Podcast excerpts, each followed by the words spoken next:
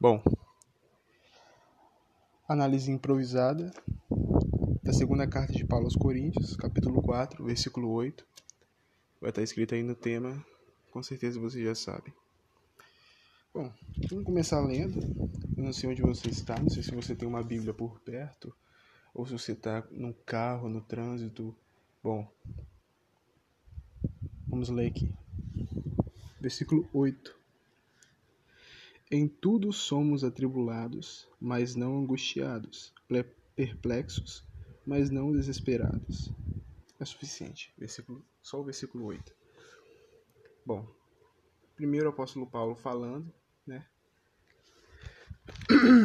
Desculpa. Né, de, das provações. Primeiramente, ele falando das provações, que é um tema absolutamente comum na vida de um cristão. As provações. Aqui vamos ver, reparar melhor no que ele fala. Atribulados, mas não angustiados. Perplexos, mas não desesperados. Então, a, a importância que o apóstolo Paulo dá ao tratamento com, que nós temos com a tribulação é absolutamente complexa. Perdão, errei a palavra. É absolutamente explícita. É, verso 8, verso muito interessante, num capítulo absolutamente interessante. Seria muito interessante você estudasse esse capítulo. Ele tem muita, muita coisa mesmo para extrair, excelente para sermões. Somos, essa frase é boa. Somos atribulados, mas não angustiados. Rapaz, como como essa frase é boa, porque ela dá sentido a todo o sofrimento que nós temos, com toda a lida com que os cristãos passam desde o primeiro século. Claro, desde o primeiro século. Vou botar minha Bíblia aqui do lado. Vamos nos aprofundar aqui um pouco. Então, desde o primeiro século, os cristãos têm que eles sempre aprenderam a lidar com as provações, tribulações, situações desfavoráveis. Isso, a Bíblia se trata disso, porque o próprio Deus, ele, ele, a escola dele, propriamente dita, é o deserto. A pessoa, para ela ter um certo conhecimento, o que, que Deus usa? Ele usa o sofrimento, situações desfavoráveis, que você aprende a, a lidar. Somos atribulados, mas não angustiados. Meu Deus, isso é isso é perfeito, isso é maravilhoso. Somos atribulados, tribulações, uma das mais diversas possíveis no seu dia a dia. Você sabe muito bem disso. Só você sabe com o que se passa contigo. Mas a própria Bíblia diz: somos atribulados. Sim, somos atribulados. Mas, porém, não somos angustiados. A angústia não faz parte do cristão. Nunca fez parte. Jesus era absolutamente oposto a isso, ao medo, ao medo do amanhã. O amanhã pertence a Deus, deixamos o amanhã nas mãos de Deus. Então, a lida dos crentes, desde o primeiro século, é, olhando para a tribulação, é normal, até porque no primeiro século as provações, meus irmãos, eram pesadas. Estude aí o Império Romano, a, a própria Inquisição papal, até mais ou menos ali a Reforma. Realmente os cristãos sofreram muito, meus irmãos. Tanto na mão dos ímpios, como foi com o Império Romano, quanto, quanto na mão de pessoas que se diziam parte de Deus, como é, o catolicismo romano, a Inquisição Papal, que foi alguma coisa terrível, horrível mesmo. Então, vamos lá. As mudanças de perspectiva com que os cristãos, aqueles que professam fé em Cristo, tiveram a respeito dessas situações desfavoráveis. A verdade é que a perspectiva mudou muito. Antes, a, como própria influência do apóstolo de Cristo, Paulo, Se tinha uma inspiração para quê? Uma inspiração para você lidar com aquilo como se fosse uma coisa normal, porque é normal. Ou pelo menos deveria ser considerado uma coisa normal. Mas parece que a chave mudou um pouco. Ela não é mais a mesma coisa. Parece que os cristãos eles mudaram a perspectiva a respeito das tribulações, das situações ruins, desfavoráveis, inconvenientes. Então você a mudança de perspectiva, a chave mudou. Antes era uma coisa boa, uma coisa boa, né? espiritualmente, fisicamente ruim, mas era espiritualmente ótimo, porque se tinha uma noção, um, um exemplo do próprio apóstolo Paulo que aquilo iria trazer edificação e aperfeiçoamento do poder de Deus, como o próprio disse. Então, hoje você tem. É, é impossível eu falar disso sem citar as igrejas neopentecostais, porque é elas que, que envenenam a mente do povo totalmente contra isso. Você está me entendendo? Porque eu nunca vi, seria muito engraçado, seria irônico eu vi, ligar na televisão, ver um daqueles cultos neopentecostais e ver o, o, o fulano lá na frente falando da segunda carta de Paulo aos Coríntios, capítulo 4, versículo 8. Mas não é só aqui. Em outros textos da Bíblia também citam o problema da, é, da tribulação. Como é ruim para o corpo, mas para o espírito é ótimo, meu irmão, não tem como evitar. Mas seria absolutamente irônico ver essas igrejas neopentecostais falando sobre esse capítulo e versículo específicos. Seria muito engraçado, porque eles pegam, eles pregam justamente o contrário, que quem é atribulado é, nossa, tá tá ruim, tá com o demônio, tá tá em pecado, está em desacordo. Eu não entendo direito que meu Deus, é, é surreal. Surreal. Então, a chave mudou. Outra coisa que o texto, uma coisa que o texto nos leva a pensar que a chave mudou. Perspectiva boa das tribulações estavam ali no primeiro século até essas épocas mais modernas, até ali eu eu acho que raspando ali em 1950, 60, porque daqui de lá para cá, meu filho, é, foi meio, é, então tá. E hoje como a chave mudou, temos uma perspectiva ruim. Né? Hoje em dia, a tribulação é, é desespero na certa, é desfio de fé, é, é blasfêmia, como, como foi em Jó, né? blasfemar na face de Deus. E é na certa, meu querido. Então, tudo bem. Agora, seja, a chave mudou. Então, eu eu gostaria de falar mais um pouco também, que o texto nos leva a falar, é inevitável, as hipocrisias daqueles que professam fé nos dias de hoje e também sobre os desvios repentinos. Como eu citei, eu quero falar mais um pouco sobre isso. Vamos lá. Hipocrisias. É muito engraçado. Como eu acabei de citar, é, seria muito engraçado você ver um texto desse numa igreja neopentecostal, claro. Como, como eu já disse, torna repetir, não existe só esse texto falando isso, existem vários outros textos, como em Tiago, como eu vou citar mais à frente, Tiago e outros textos, que citam as tribulações como forma, como uma imagem positiva. Positiva. Então vamos lá. Cite hipocrisias.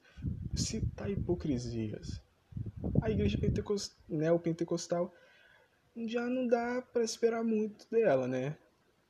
Porque ela nasceu e ela já foi gerada em heresia. Tá entendendo? Os cristãos hoje são é, não só nas igrejas neopentecostais, tá, gente? Porque existe hoje tantos segmentos de igreja que você fica até difícil de catalogar. Assim como você tem uma igreja batista histórica original, né, mais ou menos assim, você andando no seu bairro, você vê batista renovada, batista não sei o que, batista de não sei o que, tá entendendo? assim como as, as, as igrejas pentecostais, Assembleia de Deus. Meu filho, não, é incontável o tanto de ministérios que existem nas Assembleias de Deus. É incontável. Incontável. Porque o padrão, né? Eu não vou me aprofundar nisso aqui, mas o padrão, eles, eles abrem igreja mais rápido. Então vamos lá. Agora, desvios repentinos. É, como eu disse, a tribulação hoje é quase na certa blasfêmia, né? Ou pode ocasionar num repentino desvio. Uma pessoa hoje está num culto. Então ela ouve, né? Nossa, a vida dos cristãos são ótimas, é maravilhosa. É, Deus faz isso, faz aquilo, tudo mais, e, e isso e aquilo. Aí a pessoa, tudo bem, se converte é tocada no fundo e se converte. Aí ela passa um dia, uma semana, um mês, um ano, e aí ela percebe da maneira mais horrível possível que não é nada daquilo. Deus é maravilhoso, Deus é perfeito. Só que a vida do cristão não é mil maravilhas e nunca vai ser. No dia que a vida do cristão for mil maravilhas, é no dia que a gente for pro céu, meu filho. É lá em Jerusalém. Acabou. Aqui é sofrimento, é ferro e fogo. Não tem jeito, não tem, não tem é, contra-argumentação, meu querido. É muita profecia que foi feita para o povo de Israel e não foi feita para a nova aliança. As profecias do povo de Israel foram feitas para o povo de Israel e foram cumpridas. Não é para a gente. As igrejas pentecostais, neopentecostais, elas se aprofundam nisso, nas profecias, nas profecias que Deus fez para o povo de Israel, a antiga aliança. Não tem absolutamente nada a ver com nós. Profecias é, temporais daquele tempo, especificamente para um povo, para uma situação específica. Então, desvios, desvios repentinos são sinais claros de ensinamentos falhos e com certeza é uma frustração da fé. Isso é, isso é, é certeza. Isso aí, as pessoas se desviam muito é, é por frustração. Você entra na fé, adota uma fé, esperando A e recebe B. Então as pessoas se sentem enganadas e tudo mais. E para trazer essa pessoa de volta é uma lida. Anos e anos e anos de evangelização.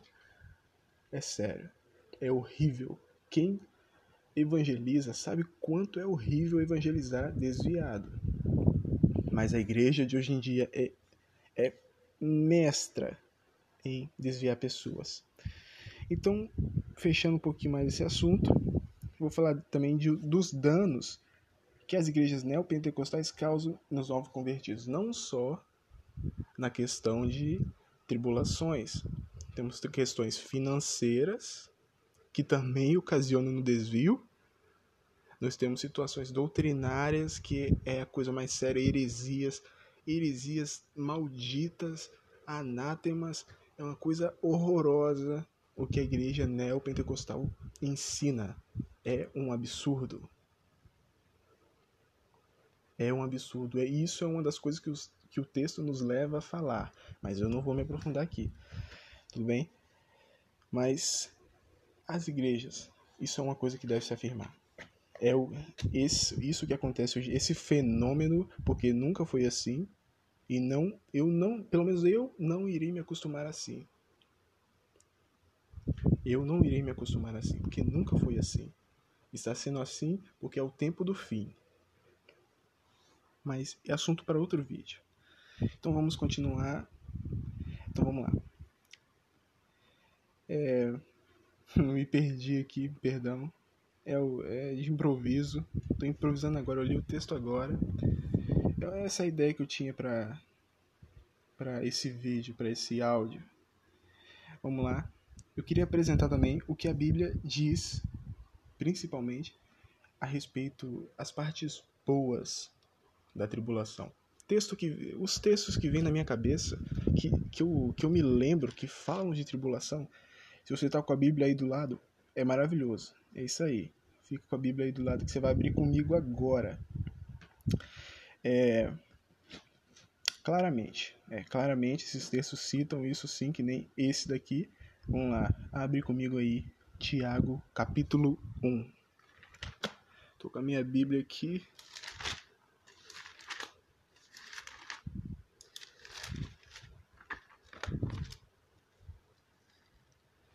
Tiago, capítulo 1.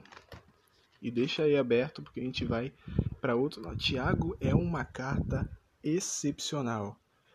Você gosta de evangelho puro, você é novo convertido, mas tem aquele sentimento de, do evangelho é, é, original, nu, cru. A carta de Tiago é perfeita para isso. É maravilhosa. É edificante, principalmente. Então vamos lá, Tiago capítulo 1, versículo 1 em diante. Até. É, vamos lá. Vamos lá, capítulo 1. Tiago, aqui é a introdução. Tiago, servo de Deus e do Senhor Jesus Cristo. As doze tribos da dispersão, saúde. Meus irmãos, tende por grande motivo. Aqui é o texto, versículo 2. Meus irmãos, tende por grande motivo de gozo o passardes por várias provações. E se você continuar lendo, por quê? Por que eu teria gozo em passar por várias provações. O texto, o próprio texto, os próximos versículos apresentam essa ideia a ti. Vamos lá. Por grande, tende por, por motivo de grande gozo passar por várias provações, sabendo que a provação da vossa fé produz a perseverança, e a perseverança tenha a sua obra perfeita, para que sejais perfeitos, completos, não faltando coisa alguma. Ora, se algum de vós tem falta de sabedoria, peça a, a Deus, que a todos dá liberalmente e não censura, e se lhe é dada. Peça, porém, com fé, não duvidando, pois aquele que duvida é semelhante à onda do mar, que é sublevada e agitada pelo vento. Então, aqui já dá para ter uma ótima ideia do porquê. O Tiago, ele fala e explica o porquê. Por que eu devo porque eu devo ser me alegrar nas provações. O texto de Tiago, os próximos versículos dizem, e você deve analisar, porque a carta de Tiago é uma coisa maravilhosa. Agora, eu queria citar em especial um versículo da carta de Tiago, capítulo 1 mesmo, versículo mais um versículo 12. Vamos lá no 12. Bem-aventurado o homem que suporta a provação, porque depois de aprovado, receberá a coroa da vida que o Senhor prometeu aos que os amam. Olha, é maravilhoso. Bem-aventurado o homem que suporta a aprovação. Olha, mais uma recompensa, porque depois de ser aprovado, o que, que você vai receber? A coroa da vida. Tá entendendo? Todas as, as recompensas. Até isso a igreja de hoje em dia tenta, tenta é, apodrecer, né? Vamos ser bem sinceros, apodrecer. É... Então, a recompensa depois de uma aprovação não é prosperidade, não é nenhum tipo de troca que você faz com Deus, como é ensinado, mas a coroa da vida, benefícios espirituais e também a, o mais importante de todos os benefícios que Deus oferece a nós, a salvação Aqui é citado como a coroa da vida que o Senhor prometeu aos que os amam.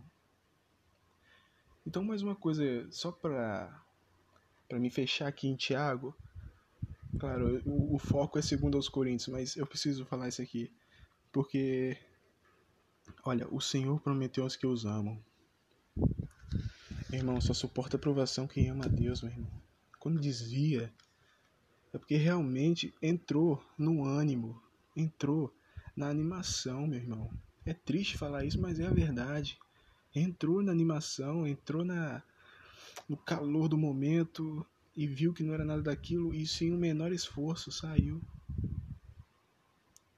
Eu já vi isso acontecer de frente a frente ali onde eu congregava em uma certa época da minha vida e uma certa congregação que eu estava. Hoje eu não estou mais naquele segmento de igreja, estou em outro. É, mas meu Deus, é muito triste isso, meu irmão. A pessoa entrar no calor do momento, para aquela pessoa, tem, não sei, né? Mas para aquela pessoa entrar de novo no evangelho, olha, eu tenho uma certa, uma certa resistência com quem fala que, que dá. Assim, nada é impossível, né, meu irmão? Mas eu, eu fico muito de cara quente, eu fico de cara quente com isso. De cara quente mesmo, porque não tem como, cara. É muito difícil, é muito complicado. A pessoa tem que passar por uma situação muito complicada para voltar. Uma coisa realmente no secreto mesmo com Deus. Porque aquele trauma, meu irmão, de primeira, meu Deus, é, é, é, é muito duro. Muito duro. Eu vi isso frente a frente, né? Desculpa aqui. É, eu vi isso frente a frente. E é duro, meu irmão. É duro quando você tenta evangelizar, evangeliza a pessoa um ano, um mês, seja um ano ou um mês. Você evangeliza, você usa os melhores textos para falar do evangelho puro. E é para quebrar o gelo daquele coração com a obra, com o poder do Espírito Santo, claro. Nós não convertemos ninguém, o Espírito Santo que converte. Mas aí você tá ali, tá ali, tá ali, e aí quando aquela pessoa finalmente se converte, ela já dá de cara com uma situação absolutamente diferente do que foi ensinada, né, que foi praticamente doutrinada, foi gravada na mente dela. E aí ocorre aquele desvio, aquele desvio que poderia ser evitado. É difícil que nós vamos ser cobrados por eles. Vamos ser. Então eu, eu vou concluir a leitura aqui Agora, eu queria citar também a inversão de valores, porque isso é, é muito, muito evidente. Talvez seja uma das coisas mais evidentes desse do, do texto, tanto do, dos textos que citam a tribulação, quanto do texto específico que eu estou falando aqui agora, 2 Coríntios capítulo 4, versículo 8. Então, a inversão é a inversão de valores é explicitamente vergonhosa, né? explicitamente vergonhosa. Hoje nas igrejas não se falam mais de tribulações. Tribulação, ela é, na melhor das hipóteses, na, na melhor, uma coisa, né, para você, nossa, você pode passar, mas depois o que te espera, nossa, é um é, é como se você entrasse no arco-íris e caísse no fim do arco-íris o pote de no fim da tribulação tem a maravilha, né? E quando a pessoa acaba, dá de cara com outra tribulação, aí, meu filho, aí eu quero, fala com o seu pastor, o pastor, você não falou isso?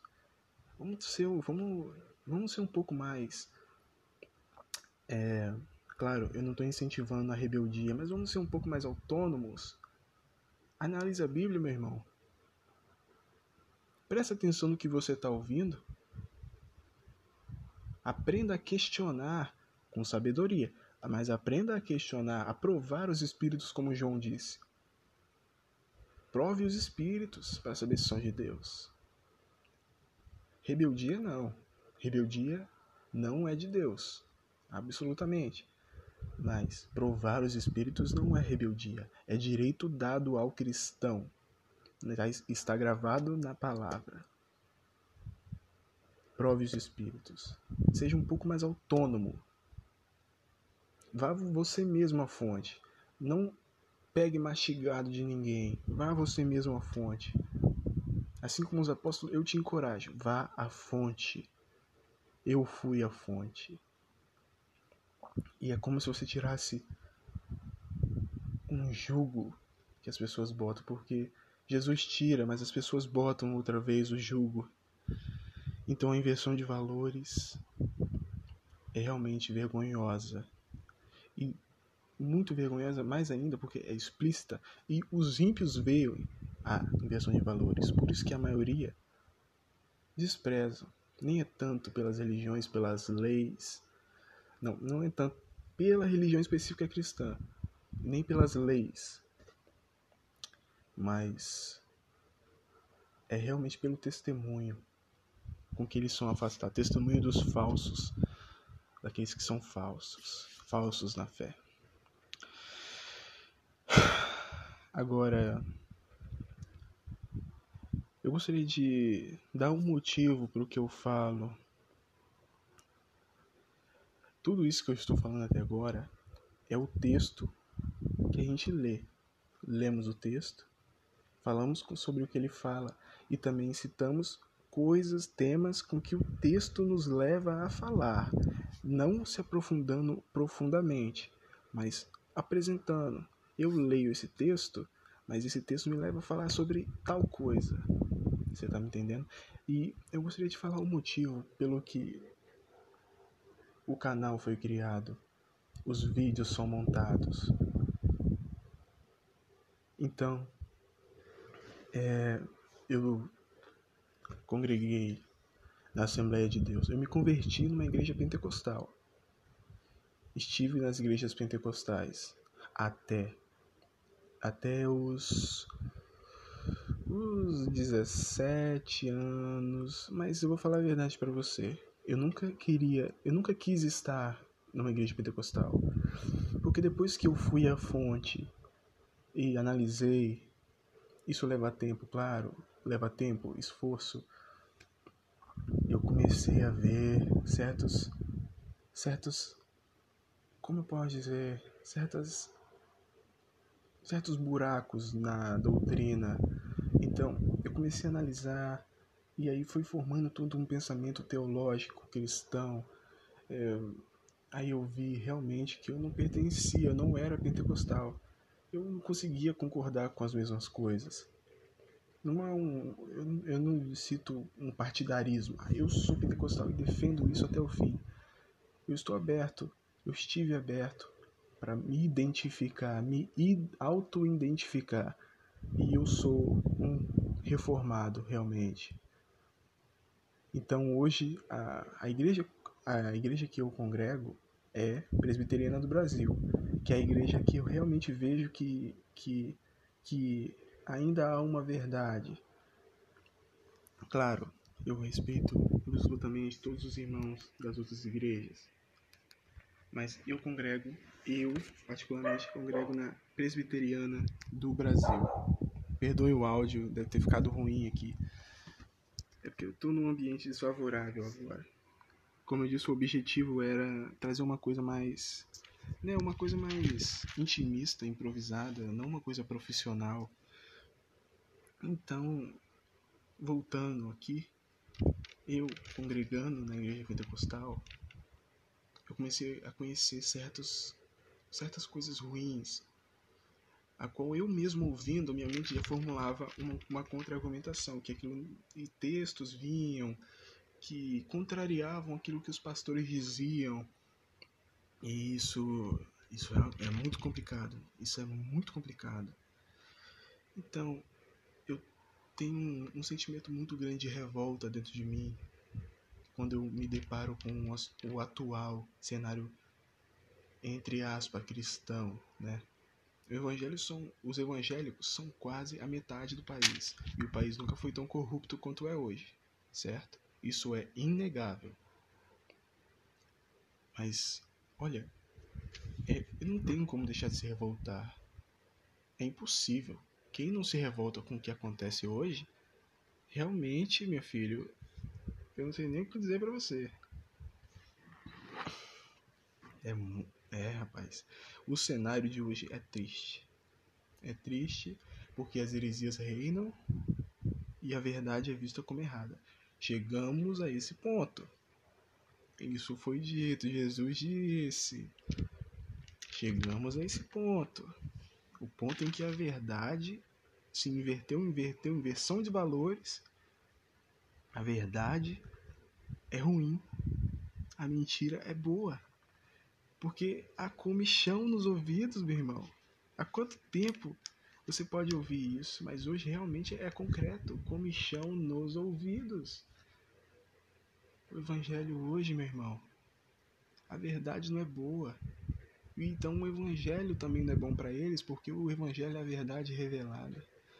Tá entendendo? A verdade revelada. Mas eles odeiam a verdade, amam a mentira. E quem é o pai da mentira? Exatamente.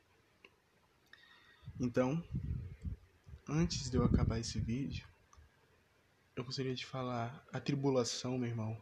Se você é um verdadeiro cristão, está meio confuso com isso. A tribulação é imparável, porque ela vem de Deus, não é vontade do homem e nem má atitude do homem.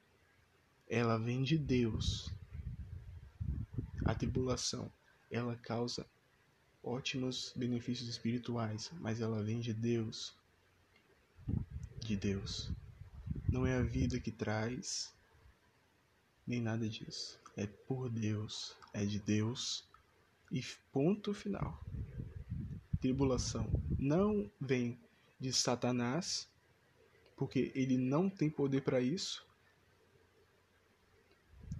Então, a tribulação vem exclusivamente de Deus. Claro que eu não, eu não vou citar aqui, as, é, eu estou deixando de lado as tribulações que as pessoas se metem, né? Vou deixar de lado aqui, mas estou falando das, das tribulações bíblicas que vêm na vida do cristão. São de Deus, meu irmão. São de Deus. Então, eu vou pedir para vocês guardarem o que vocês ouviram aqui, que, que o apóstolo Paulo falou. E eu peço de todo meu coração, por favor, guardem isso de verdade não só guardem, como preguem isso por aí, porque é o Evangelho. Pegue a palavra, abra aqui, segundas aos Coríntios 4, 8, analisa, meu irmão, se aprofunda a hora em cima disso aqui, fica, fica o tempo que for, mas analisa e você vai ver que é verdade. Você vai ver que isso é verdade. Então vamos lá. Eu gostaria de citar por último aqui o que para mim é o lema da igreja. Isso aqui é verdadeiramente um lema da igreja. Devia ter, na minha opinião, em toda a placa de igreja, independente da sua denominação, devia ter. É para mim um lema da igreja, o lema de Cristo, que Cristo trouxe. É, é consequência da obra de Cristo. E isso é maravilhoso, não é ruim, é perfeito, como tudo que vem dele. Capítulo, versículo 8 é o lema da igreja. Em tudo somos atribulados, mas não desesperados. Ou para ficar melhor ainda, em tudo somos atribulados, mas não angustiados. Esse é o lema da igreja. Somos atribulados, mas não angustiados. Esse é o lema. Amém? Bom, eu, eu falei tudo que eu gostaria de falar. E é isso, meu irmão. Deus te abençoe.